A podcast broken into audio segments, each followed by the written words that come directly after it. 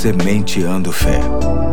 Porque semear a fé produz grandes colheitas. Hoje é sexta-feira, dia 6 de novembro de 2020. Aqui é o pastor Eduardo e chamo sua atenção para mais um passo na série Viver Bem, com base no livro de Provérbios. Temos tratado nesta semana sobre o cuidado com as palavras, com base no texto que se encontra em Provérbios 10, 19 e 20, que diz: Quando são muitas as palavras, o pecado está presente, mas quem controla a língua é sensato. A língua dos justos é prata escolhida, mas o coração dos ímpios quase não tem valor. Quero associar este texto ao que está escrito em Efésios capítulo 4, verso 29, que diz: Nenhuma palavra torpe saia da boca de vocês, mas apenas a que for útil para edificar os outros, conforme a necessidade, para que conceda graça aos que a ouvem. Aqui encontramos mais uma grande ajuda da palavra de Deus para que o nosso viver tenha qualidade.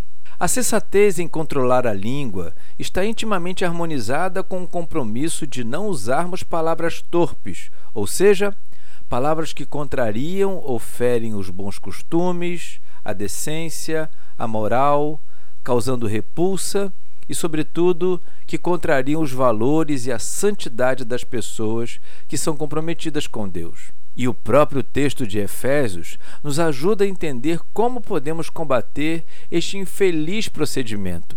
Segundo as orientações do apóstolo Paulo, devemos nos esforçar em usar a nossa boca da seguinte maneira: primeiro, no que for útil para edificar. Sempre, em todas as ocasiões, se pensarmos bem, teremos boas palavras para ajudar, levantar, amenizar, ou seja, para edificar as pessoas. Segundo, nossas palavras devem ser conforme a necessidade, ou seja, quando necessárias, serão proveitosas. Se não, devem e podem ser evitadas. Isso sempre é sinal de sabedoria. Em terceiro, nossas palavras devem conceder graça aos que a ouvem, ou seja, devem expressar amor incondicional, força, paz e conforto. Tudo aquilo que encontramos em Jesus podemos transmitir aos outros através da nossa fala. Com tudo isso, podemos entender que é preciso uma certa atenção no que falamos, algo que pode até gerar certa tensão, mas precisamos compreender o quanto este assunto é importante para que vivamos bem.